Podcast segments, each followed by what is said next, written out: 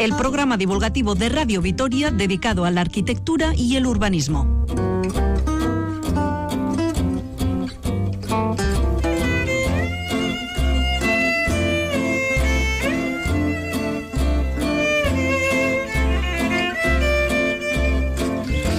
Bueno, pues empezaremos tratando otra vez, buenas tardes lo primero, tratando otra vez, decimos, de los elevados alquileres de las viviendas y de algunas medidas que intentan controlar esta situación.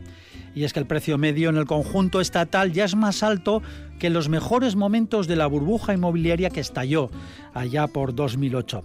Si bien es cierto que las subidas se han moderado levemente en Madrid, Barcelona y San Sebastián, hay que tener en cuenta que en estas ciudades se parte de precios prácticamente imposibles. Un dato que refleja la importancia del factor turismo en algunos lugares como palanca elevadora del alquiler. Ibiza resulta ser el municipio más caro, 18 euros por metro cuadrado, es decir, un piso de 70 metros sale casi por 1.300 euros al mes de alquiler. Le siguen Barcelona, San Sebastián y Madrid.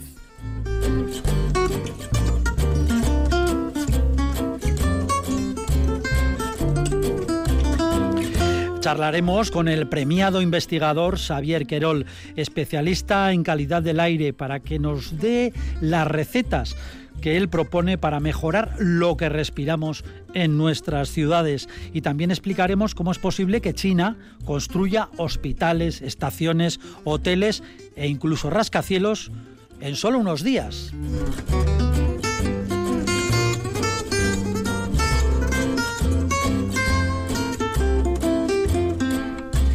Todo listo aquí eh, alrededor de la mesa de micrófonos del estudio central de Radio Vitoria.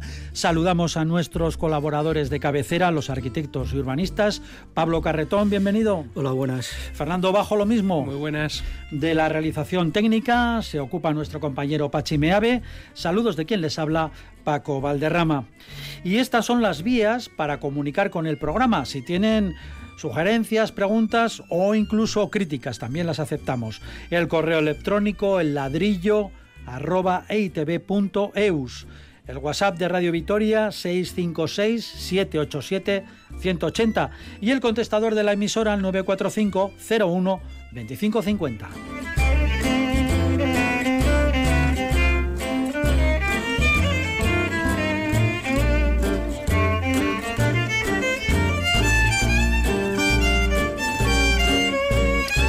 Empezamos y lo hacemos a lo más cercano, en el plano más próximo. El Ayuntamiento de Gasteiz acordó ceder siete pisos de su propiedad al gobierno vasco para que este, el gobierno vasco, los destine a alquiler social. Son pocos, son solo siete pisos, pero el gobierno espera más operaciones como esta dentro de su política global para incrementar la oferta de alquileres accesibles.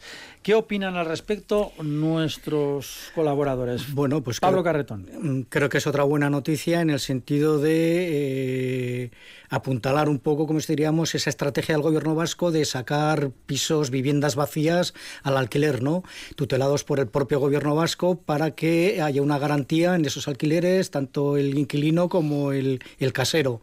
Entonces, mientras eh, esa política siga adelante y pongamos en uso y en valor esas viviendas que ahora están vacías, tanto municipales, eh, y animando a los privados también que puedan poner ellas, porque el propio gobierno vasco pues tiene, tiene esas estrategias para, para sacar esas viviendas. Entonces, me parece una noticia buenísima y que, que no, se queden esas... No solo siete pisos. Que no se queden esos siete pisos, sino que, que, paulatinamente vayan a, a, salir al mercado y que se palie un poco ese, esa carestía en los alquileres el, asunto será un poco, ¿y por qué el, ayuntamiento no lo hace sin pasarlos al gobierno vasco? Igual es porque la política ya está. exacto, yo, yo, creo que la maquinaria del alquiler ya la tiene completamente planteada el gobierno vasco, ya llevan años con este tema y, y el ayuntamiento pues eh, ve, ve, viable que sea el propio gobierno vasco, al final son administraciones públicas que se complementan y entonces pues bueno, que, que, siga un poco la, el tirón de, la, de, de, esta idea. Fernando. Sí, dos cosas. Eh, bueno, creo que hablamos la semana pasada precisamente de este asunto, o la anterior, ¿no? y nos felicitábamos porque precisamente por primera vez una administración, en este caso el gobierno vasco, tomaba la iniciativa y decíamos que iba por delante casi de, las necesidades ¿no? de, la sociedad. ¿no?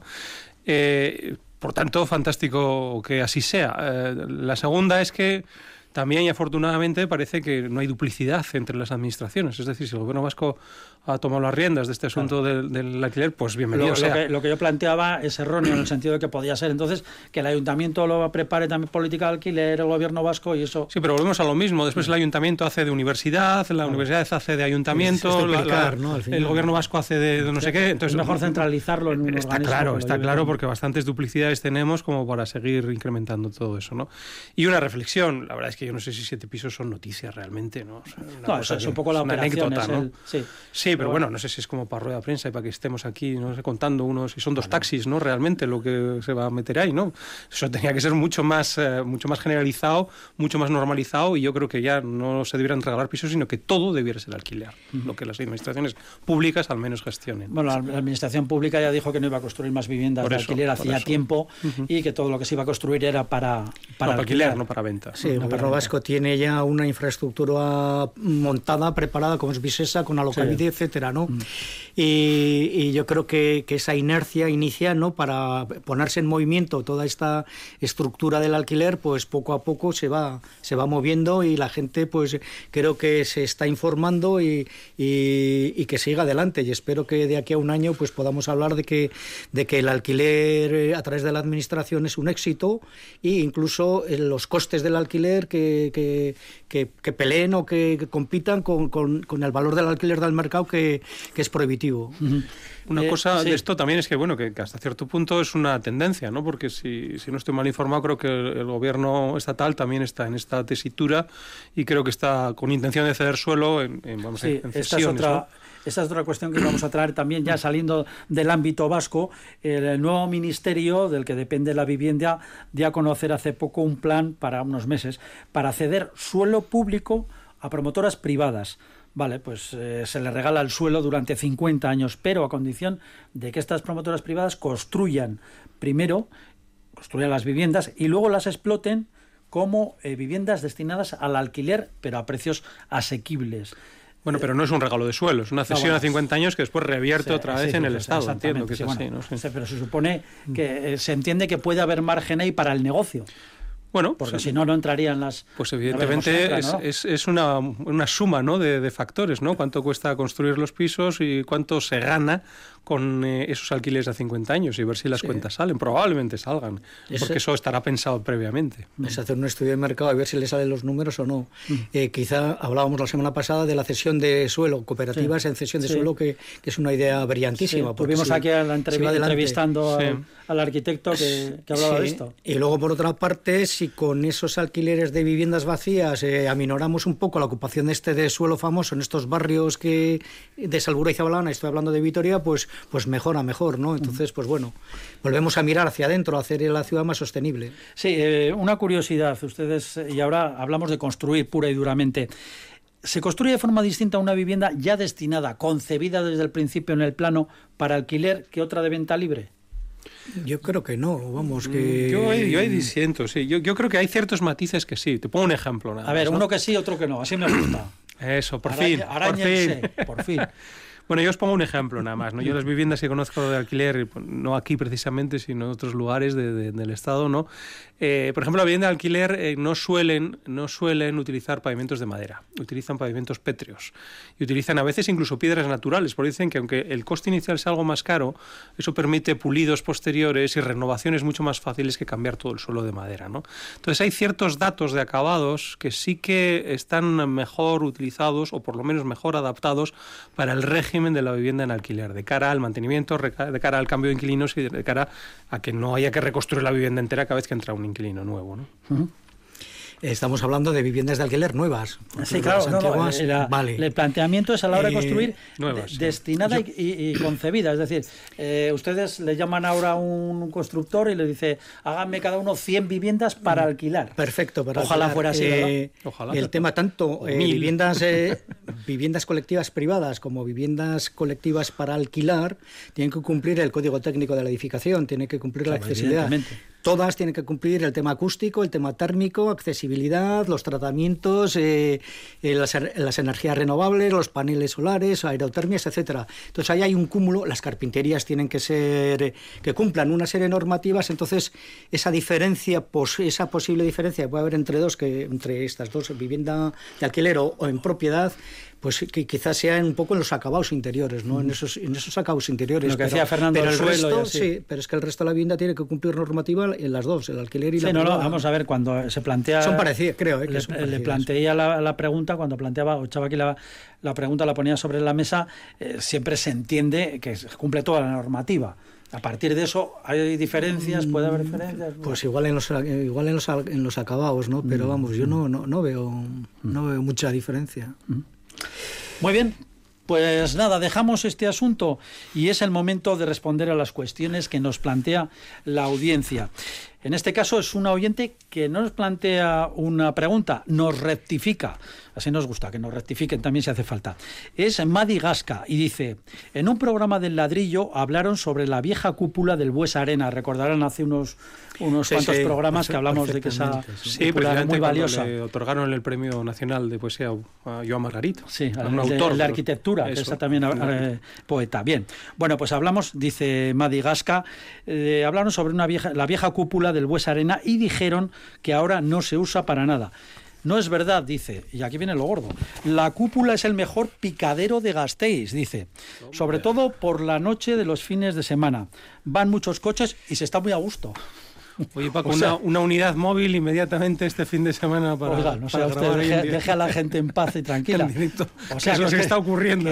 Estamos dando información que no es real. Decimos que la cúpula esa ya no sirve para nada y aquí nos llama Madi Gasca y nos dice que, bueno, que eso a las noches, el fin de semana, está. Pasa que nosotros nos habíamos informado desde un punto de vista como más técnico, o sea, un poco más de la historia, del uso de todas estas cuestiones.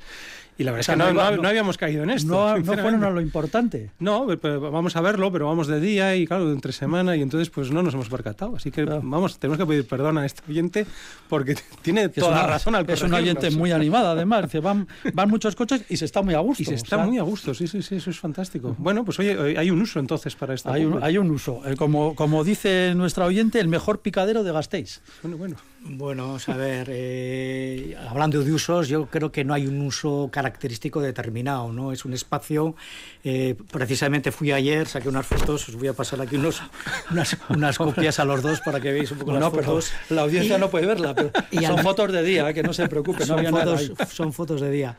Pásale si quieres una bueno, y, y, nada, fui a ver, a comprobar, ¿no? Que quizá qué, qué uso podría ser. Yo hace tiempo vi que había como una venta de coches de segunda mano, etcétera, ¿no? Y luego eh, vi como dos aspectos que me sorprendieron. Uno, hay una placa, hay una placa allí donde está ahora la cúpula del ganado, en la que dice que el 18 de julio del 2011 fue instalada cubriendo un espacio público destinado al disfrute de la ciudadanía. Al disfrute de la ciudadanía. la Entonces, eh, ahí está nuestra Madi. Textualmente, el disfrute de la ciudadanía puede tener eh, unos usos polivalentes, etcétera. Y luego me sorprendió porque el suelo, el suelo, de, el suelo del, del, pabellón este de la Plaza del Ganado es el mismo que tiene el aparcamiento fuera, o sea, no han hecho un tratamiento de suelo. Mm. Es como si hubiesen cogido a la cúpula, lo hubiesen puesto encima de unas ruinas, ¿no? Que mm. había que proteger esas ruinas y entonces está inacabada. Ese, esa, esa intervención para mí está inacabada. Yo creo que Diputación tenía que echarle una solera, hacerle un estilobato, una especie de, de, de, de elemento, de elemento donde sale en las columnas, ¿no? Y facilitaría y flexibilizaría el uso, porque ahora eh, pasear por dentro de la cúpula, el suelo está completamente con, con bordillos de aceras, con, con franjas de, de, aparcamiento, etcétera, ¿no? Entonces, eh, creo que es un gran espacio que tiene muchísimas posibilidades, pero está inacabado. Está inacabado, pero bueno, ya ven que tiene usos que no habíamos pensado, por lo menos desde el punto de vista arquitectónico. Por cierto, para el solaz y el, regodeo de las parejas, lo que les parece además excelente y fantástico. Fantástico. A la una y media, como veis en las fotos, estaba vacío. Había un triste coche ahí en. pero era, la una y media mediodía. pórtico. Se sacó las fotos a la una y media del mediodía. Yo creo que le falta un poco ese, ese tratamiento del suelo. Bueno, la verdad es que podíamos introducirlo dentro de nuestros invariantes de programas en Vitoria y lugares de oportunidad en Vitoria, ¿no? Y pues lo estoy viendo aquí, sería un buen circo este sitio, ¿no? Tiene ya la carpa puesta y no habría ni que desmontarla, ¿no? Entonces. Se me olvidaba también, sí. No, Podría, podría ser. Esto hay otro, hay otro, hay otro uso.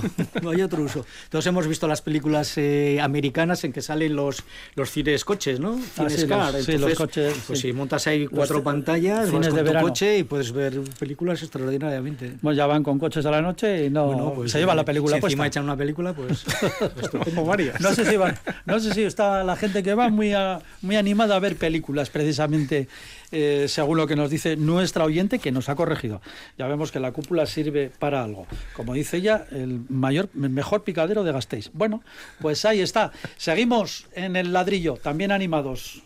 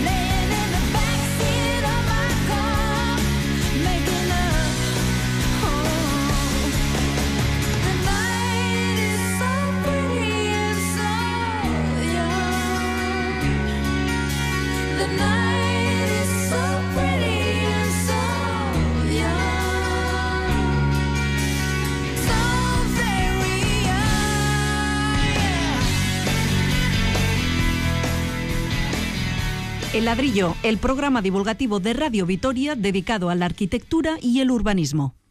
Bueno, pues en unos pocos años ha pasado de ser una cuestión creíamos que lejana, que no nos afectaba, a la actualidad más rotunda y con implicaciones ciudadanas, de movilidad e incluso en ciertos casos hasta políticas.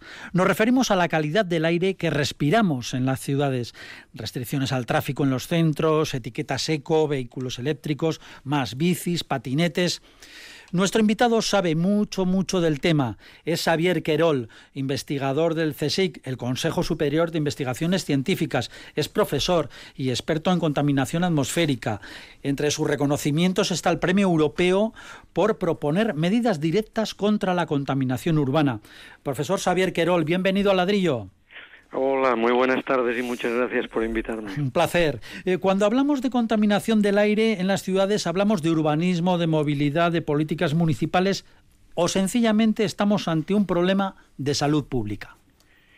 Pues efectivamente es un problema de salud pública. Nosotros eh, tenemos la Directiva Madre de Calidad del Aire de 1996 que como respuesta a los estudios que hizo un investigador americano llamado Dockery en 1993, mostrando que a los niveles de contaminación de las ciudades americanas, en concreto seis ciudades, estudió existía un claro incremento del riesgo de muerte, de incremento de, muertes prematuras, eh, a los niveles que, que estaban esas ciudades en Estados Unidos, ¿no? Pues entonces eh, se disparó eh, las directivas nacionales de emisión de, de, calidad del aire, perdón, en Estados Unidos y luego Europa en el 96 lo siguió y, se crearon las directivas hijas luego que, que dicen qué contaminantes son y cuál es el nivel máximo que podemos tolerar, pero todo ello porque sabemos que cuando incrementa la concentración, sobre todo de partículas en suspensión, incrementa eh, la, las muertes prematuras y los ingresos hospitalarios, los asmas, etcétera. Por tanto, no es una cuestión de que la Comisión Europea sea muy verde y nos pida que rebajemos eh, la contaminación, sino que si eh, nos dice que nos va a sancionar si superamos los valores de protección a la salud humana es porque es una cuestión de salud pública. Una cuestión puramente de salud, hay que tenerlo presente, pero muchas veces oímos, eh, bueno, pues sí, hoy se han superado los límites, bueno, ya parece que eh, la cosa está mejor, ya nos olvidamos, o bueno, yo con el coche es que al centro tengo que ir, bueno, es esto de la salud, a mí lo que me importa es aparcar, si vamos a lo práctico, ¿no?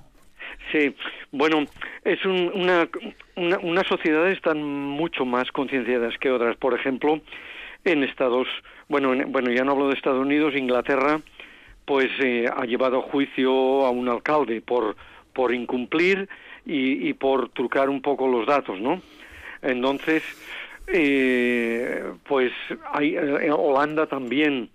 Eh, entonces hay sociedades que tienen que, que lo tienen muy intrínsecamente eh, aceptado dentro de sus prioridades, ¿no? Eh, también hay que decir que el problema de la contaminación no es solo un problema de episodios de contaminación. Lo que nos dice la, eh, la OMS y las directivas de calidad del aire es que, que, por ejemplo, con óxido de nitrógeno, ¿no? si tenemos 40 microgramos de media anual, si, sobre, si se sobrepasa eso, sabemos que ese año se habrán producido más muertes prematuras, ¿no? Mm y eso es la media anual, o sea... Sí, no hablamos de picos, hablamos no de que hablamos, al final lo también, que nos también, tragamos al cabo, al cabo, del año, ¿no? De media. Exactamente, pero para, sobre todo, la media anual, o sea, sale mucho Madrid Central porque en Madrid, además de incumplir los 40 microgramos de media anual, pues supera las 12, las 18 horas que nos permite la directiva eh, que, se superen 200 microgramos por metro cúbico. Entonces, es noticia y, y la, la, gente se piensa que solamente es cuestión eh, eh, de, de, episodios, pero no. Bilbao hace unos años, creo que hace dos años, superó el valor límite anual. Barcelona y Madrid lo supera siempre. Valencia lo supera algún año. Granada lo supera siempre. Eh, son como, como media los días del año tenemos más contaminación de la que permite desde el año 2010, que era obligatorio no rebasar esos niveles, la Directiva Europea de Calidad del Aire. Una comisaria europea ha dicho que las ciudades generan el 70% del CO2. Esto. Sí, sí, es así, pero también tenemos que ver, el CO2 es un contaminante de, de efecto invernadero, ¿de acuerdo?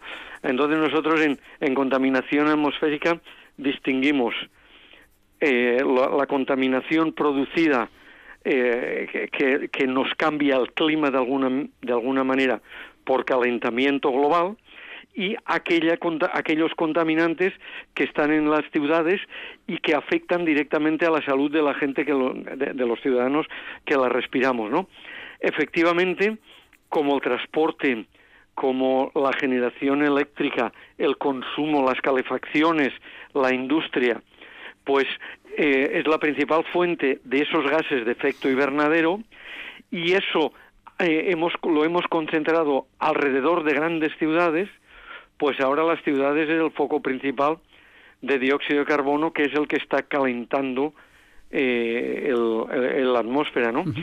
Pero aquí hay una diferencia. Aquí tenemos que convencer a China y la India y a Estados Unidos que, que, emitan menos CO2 porque ellos calientan la atmósfera también, ¿no? Mm. Y son los, los principales emisores de CO2.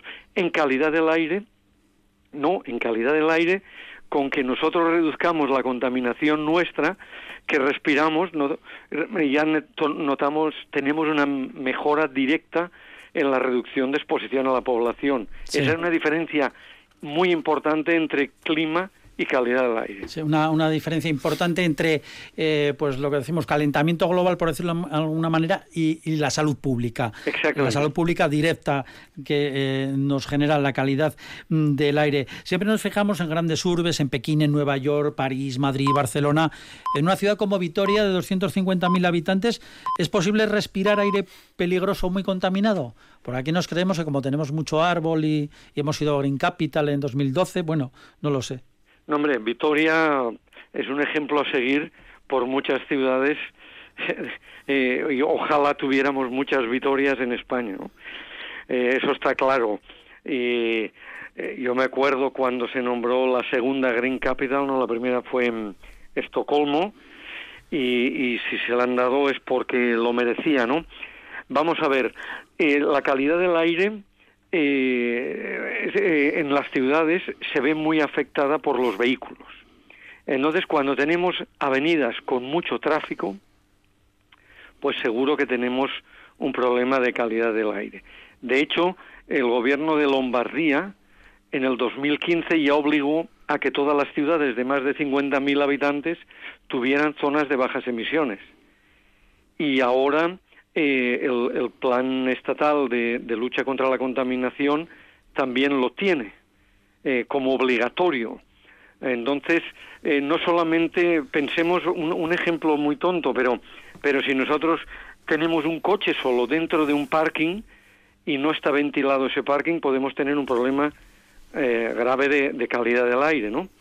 Entonces, no depende solo del tamaño. Después hay otra cosa, hay una un problema que está emergiendo desde hace unos 10 años y es que se ha impulsado las calefacciones domésticas de biomasa, astillas, pellets, eh, leña, ¿no? Sin tener una certificación en paralelo que asegurase una, unas bajas emisiones.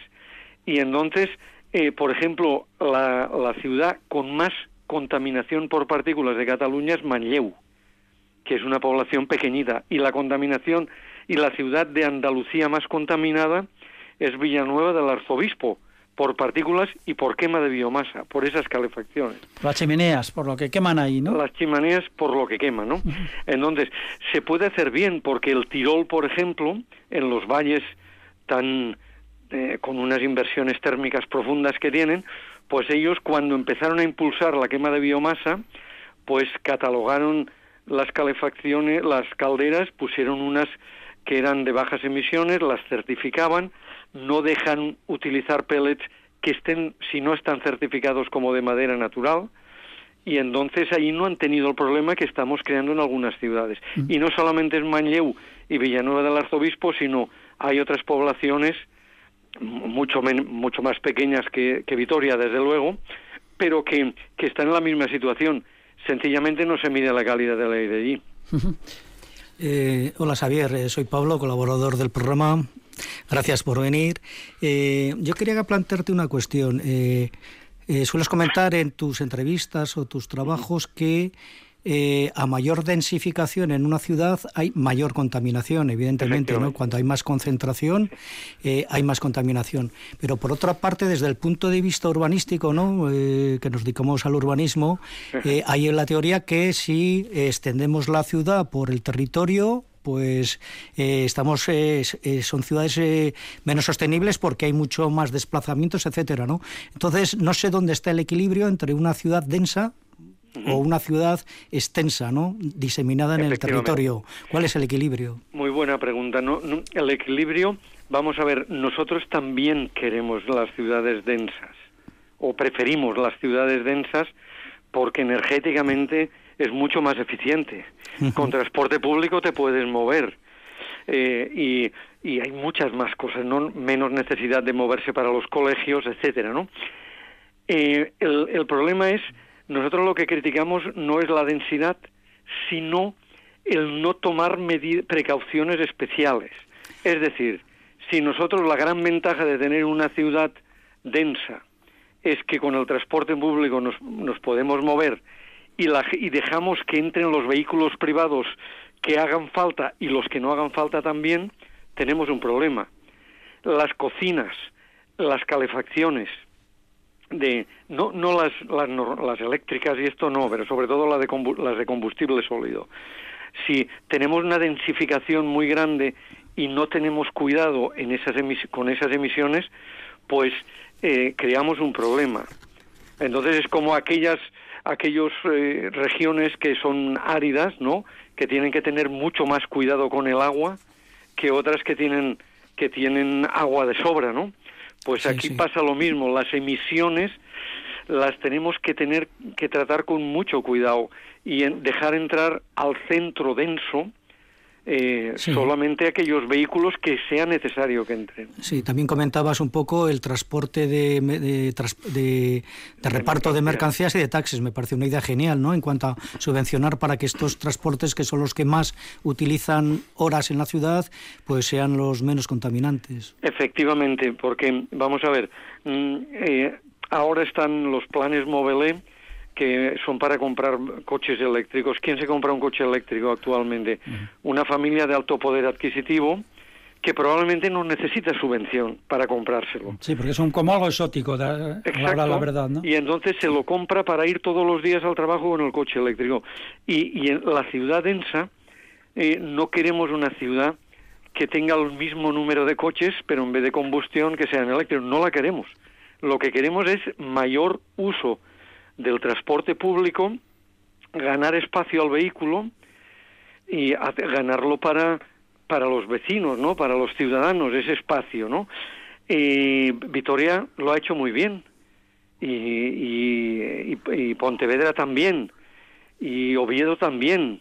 Entonces, se puede hacer, se puede hacer. No sirve solo con peatonalizar una calle y enviar los coches a la, a la calle de al lado. No, se trata de, hacer un, un, urbanismo completo, integral, holístico, eh, y ganaremos no solamente en calidad del aire, sino será más es más agradable ir en bici y por tanto reducimos el riesgo cardiovascular, reducimos el ruido, eh, ganamos en calidad de vida.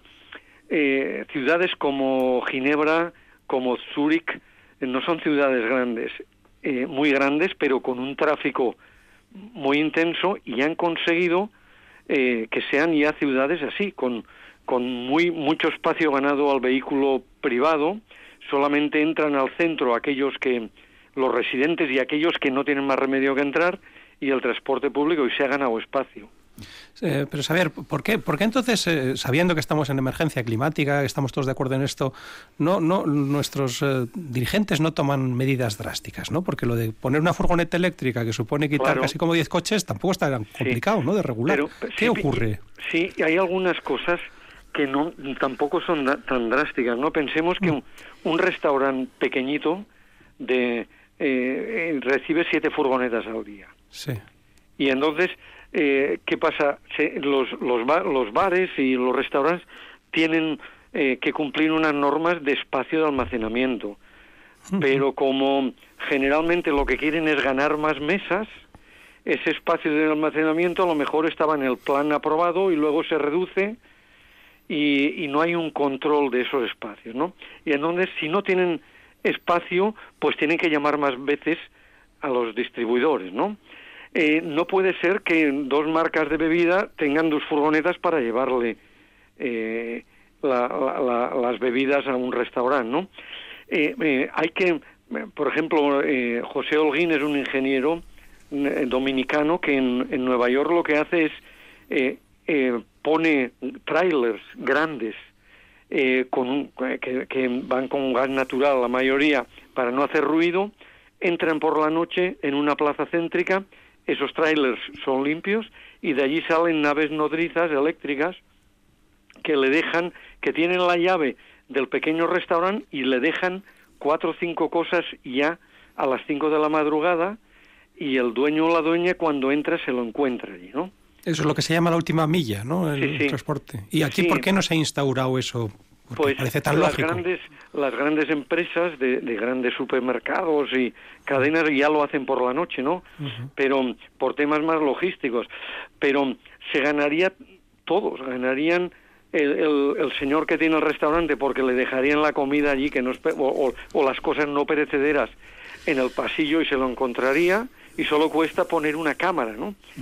Se hace nocturno con, con vehículos eléctricos pequeñitos y después también si hay que subvencionar a alguien, pues hay que subvencionar a esta gente de, de reparto de mercancías y de taxi, que son los que están circulando. O sea que, que a veces eh, parecen cosas más de sentido común. Más sí, son, son cosas como bastante, bastante sencillas en las que no hemos caído, más que gente como, como nuestro invitado. Sí. Eh, hay otro aspecto también en las ciudades en cuanto al control de la, de la, de la contaminación que, hablas que dices que los criterios técnicos tienen que prevalecer sobre los criterios políticos. Y, por ejemplo, me estoy refiriendo a la gobernanza de la ciudad de Madrid, ¿no? Y es importantísimo que prevalezcan los criterios técnicos. No podemos estar cambiando las estrategias medioambientales de, un día para otro.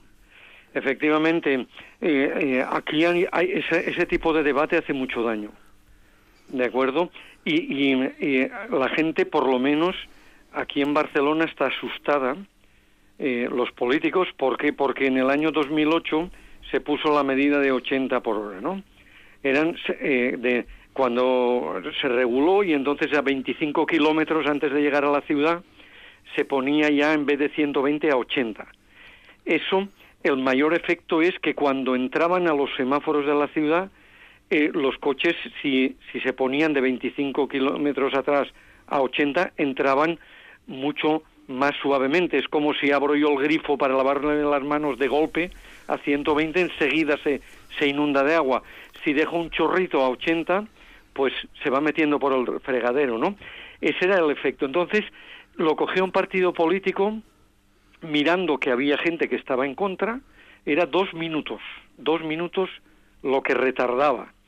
Y entonces se puso como segunda medida del programa electoral, o tercera y, al final mm, se modificó, no se quitó, ganó el otro partido, pero ahora los políticos están asustados en tomar medidas porque saben que la oposición lo cogerá para, para machacarlos, ¿no? Y entonces esa, ese debate habría de ser solo a nivel técnico. Y si te dice la Universidad Politécnica de Cataluña que decía que el 80 reducía la contaminación, pues se aplica y nos creemos los catedráticos y sus grupos de investigación, que para eso están en la universidad, ¿no? En Madrid Central lo mismo. Madrid Central ni era tan bueno que lo resolvía todo, ni es tan malo que hay que eliminarlo, ¿no? Entonces esos debates tienen que estar a nivel técnico. Bueno, pues eh, tenemos que terminar. Teníamos eh, un decálogo prácticamente del señor Xavier Querol eh, que hablaba para simplificar, para mejorar un poco el aire de las ciudades. Prácticamente nos ha hablado casi todo de él. ¿No queda alguna cosa en el tintero que usted cree que es importante en estas recomendaciones que usted ha elaborado y que, bueno, son un poco la Biblia, el catecismo, ¿no? que además ha sido premiado en Europa? ¿Alguna que se nos haya quedado en el tintero? Solamente decir que que si la ciudad es muy buena, eh, muy energéticamente, para el clima muy bien, eh, tenemos que tener mucho cuidado. Y ahora esa, esa ciudad que ha sido siempre, que ha sido densa desde la Edad Media, pues por especulaciones urbanísticas crece. Y entonces, si no queremos estropearla, el transporte público, bueno, eh, rápido, confortable, y económico ha de crecer junto con la expansión de la ciudad. Y entonces, a la que creemos un barrio en una zona, o, no un barrio, una, una zona habitada, pensemos que antes de construir el barrio también hay que ponerle transporte público. Hay que pensar antes en el transporte prácticamente cuando están en los planos. Claro, desde el principio. Eso, eh, el utilizar el vehículo solo cuando sea necesario, el tener la casa climatizada para no gastar y no emitir más CO2, la distribución urbana de mercancías y el, y el buscar una ciudad más verde y más agradable. Muy bien, Xavier Querol, investigador del Consejo Superior de Investigaciones Científicas, profesor y experto en, en, contaminación atmosférica. Ha sido un placer haberle escuchado y haberle tenido aquí en el ladrillo. Suerte y a ver si todo esto va convirtiéndose en realidad. El placer ha sido mío y además estoy muy agradecido porque me han invitado. Bueno, gracias. Gracias, Xavier. Muchas gracias.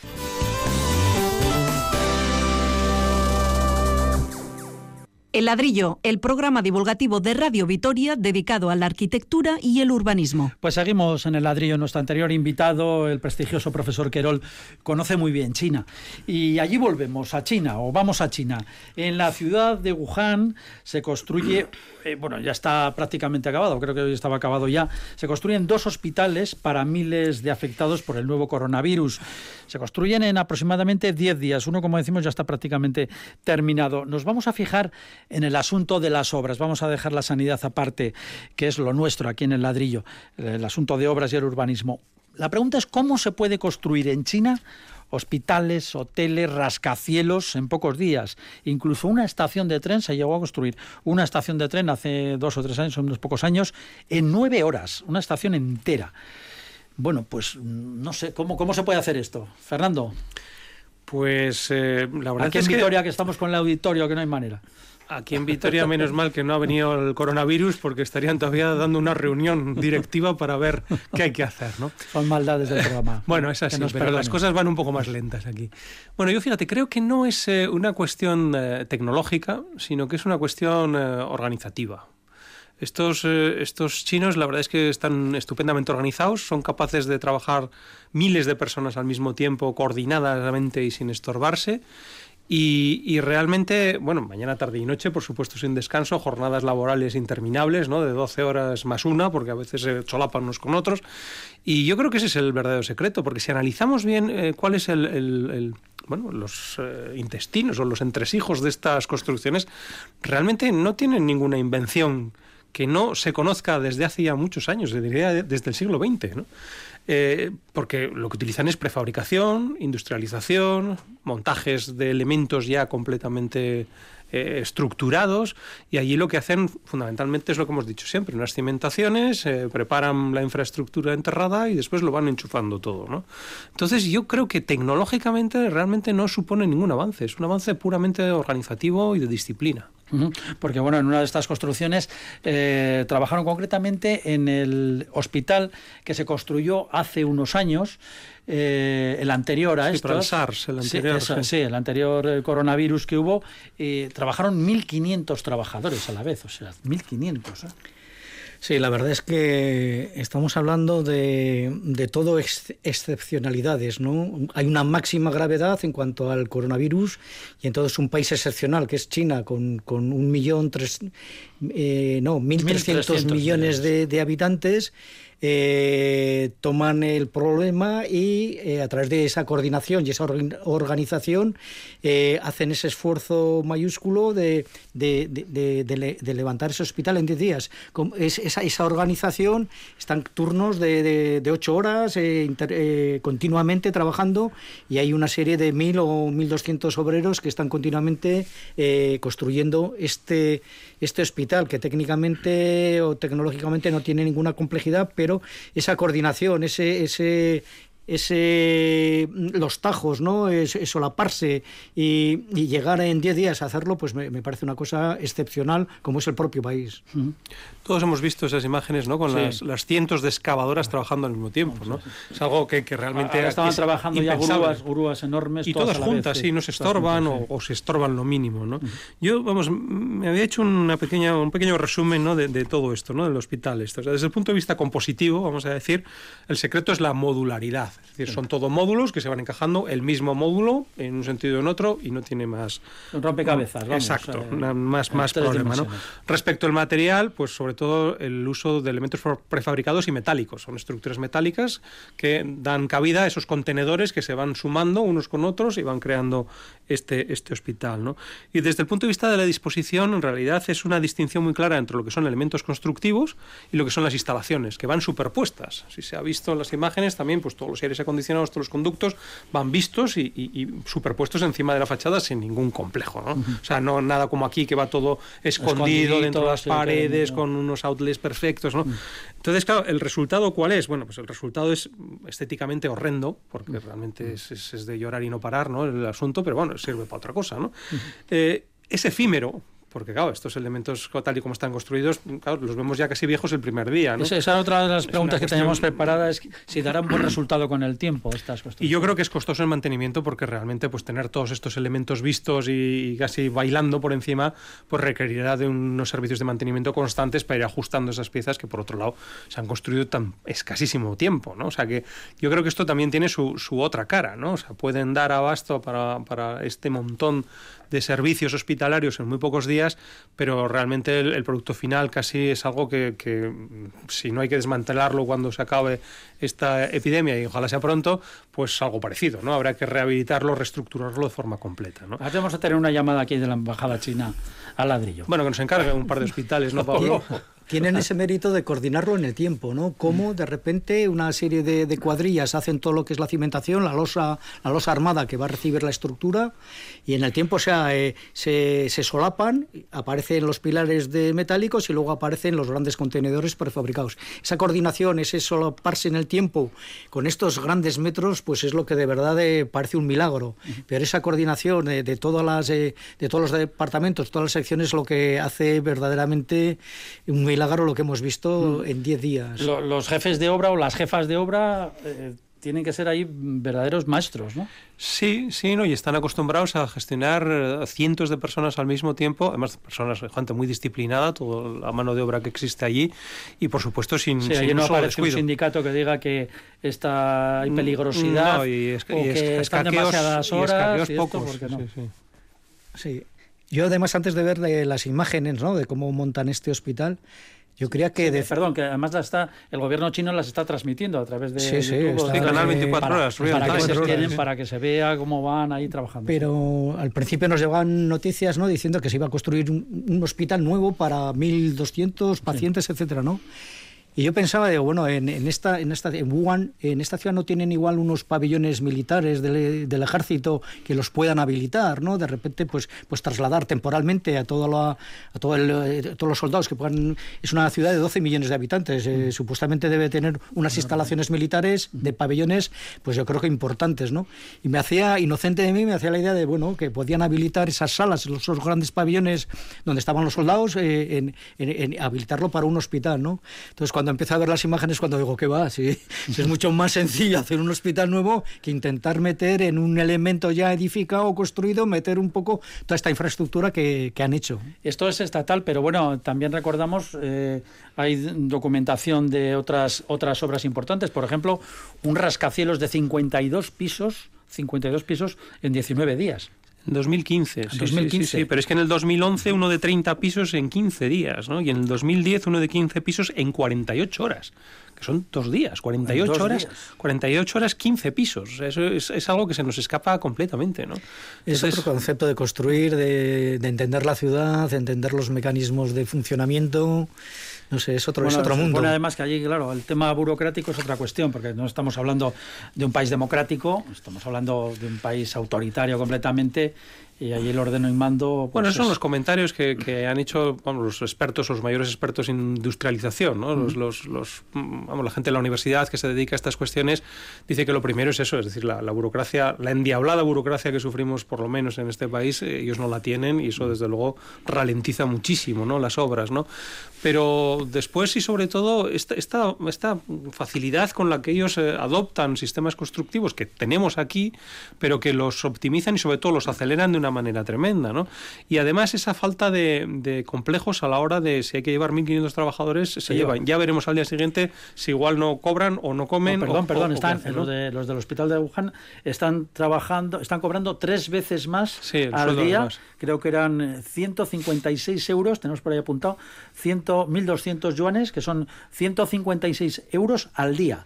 Cada, cada obrero, que es tres veces más de lo que cobran normalmente. Pero Paco, fíjate lo que aquí supondría obtener de un día para otro 1.500 trabajadores cualificados para la construcción. y además con la condición de que aunque cobren mucho, a los 10 días se vuelven otra vez a donde estaban, claro, porque se acaba el, se acaba el trabajo. ¿no? O sea, esta flexibilidad laboral también es algo que, nos deja pasmados. ¿Dónde encontramos a 1.500 trabajadores de la construcción especializados de un día para otro? Sí, desde que China se transforma social y económicamente, yo creo que no nos ha dejado de sorprender estas nuevas grandes ciudades, las nuevas presas, eh, todo el derroche que hicieron en, las Olimpiadas de, Pekín que fue que quedamos todos admirados. Hay otro dato, por ejemplo, que en el 2004 se estaba preveyendo construir 52 ciudades universitarias. 2004, 2040. 2004, o sea, ah, ah. ya las previsiones, ¿no? Ahora ese dato no lo he contrastado y tal, pero, pero ya se está hablando de 52 ciudades universitarias. Es que, mm. Claro, son, son cifras que, que, desbordan, ¿no? Y lo curioso de todo ello es que sin ninguna invención específica, porque todo eso que hemos visto está inventado en Europa y en Estados Unidos, ya te algunos desde hace más de 100 años, es decir, que eso se ha utilizado así. ¿no? Yo creo que ellos han, han, aprendido bien, ¿no? Han, viajado por todo el mundo, han mandado a su gente a estudiar a todo el mundo, y con ese aprendizaje lo han organizado a su manera que en el fondo... También producen ellos las piezas allí. Sí, no, por supuesto, por supuesto, por, supuesto. Pero no son invenciones, es decir, no hay nuevas patentes, no hay nuevos sistemas constructivos. Al final es un conjunto de contenedores apilados sobre una estructura metálica encima de una solera de hormigón. Con muchísimos trabajadores. Y una velocidad pasmosa. Tremenda y todos muy disciplinados. Y luego, eh, bueno, las ciudades eh, se han desarrollado tan, tan, tan rápidamente que ahora ya salen corrientes críticas dentro de los propios ciudadanos chinos en cuanto a que han perdido un poco la, la identidad de la ciudad vernácula, ¿no? esa ciudad que, que, han tenido durante siglos y que de repente ese, este boom, este boom de, de, construcción y este sistema, no sé si es capitalista o no, pues bueno, está... está es capitalista con un gobierno comunista, que es ya el eh, colmo de la... Ya, son ya ciudades de estilo internacional, son ciudades que son parecidas a, las nuestras, a las que vemos normalmente en, en, Occidente. Pero lo curioso de todo es que la cultura oriental, y en específico la china, ¿no? tiene o tenía por lo menos ese carácter, vamos a decir, pausado, Ah, eh, meditabundo, de, de, oír los pajaritos, de, analizar la naturaleza, de no tener prisa ¿no? En, el, en el existir, ¿no? en el devenir del tiempo. Y fíjate en dónde eh, eh, están acabando. ¿no? Precisamente en lo contrario, es decir, la identidad de las ciudades se ha perdido, pero es que yo creo que se ha perdido la identidad del propio pueblo chino, que jamás hubiera imaginado que en 10 días haría un hospital para mil personas. ¿no? Y además no solo eso, es que eh, esto, esto sigue, ¿no? hay empresas que todavía se están marcando retos, ¿no? preparando el programa, digamos, este, este, este reto que existe, que el próximo rascacielos que quiere construir esta empresa, el Sky City, tiene nada más y nada menos que 220 pisos, aspira a ser el rascacielos más alto del mundo. Y lo quieren construir en, solo 90 días, es el compromiso. ¿En 90 días? En 90 días, y estoy seguro que lo, que lo conseguirán. bueno, pues... Los pausados y meditabundos chinos. Bueno, pues esperemos que este, tenemos que llegar ya al final, que este espacio de ladrillo aquí en Radio Victoria les haya sido interesante. Fernando Bajo, Pablo Carretón, gracias, hasta el próximo ladrillo. Un placer. Y recordarles a todos ustedes que pueden escuchar de nuevo este programa del ladrillo en la web de Radio Victoria y también en EITV a la carta. Gracias por estar con nosotros. Agur.